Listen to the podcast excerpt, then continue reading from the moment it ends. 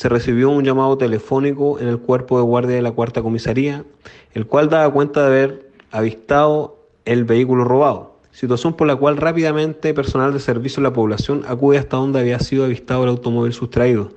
identificándolo y así iniciándose un seguimiento por el sector San Antonio de la comuna, ya que los sujetos al ver la presencia policial intentan darse a la fuga. Sin embargo, dada la rápida acción del personal de carabineros, se logró la detención de dos sujetos con amplio prontuario policial, quienes conducían el móvil robado y que además eran los autores de su sustracción.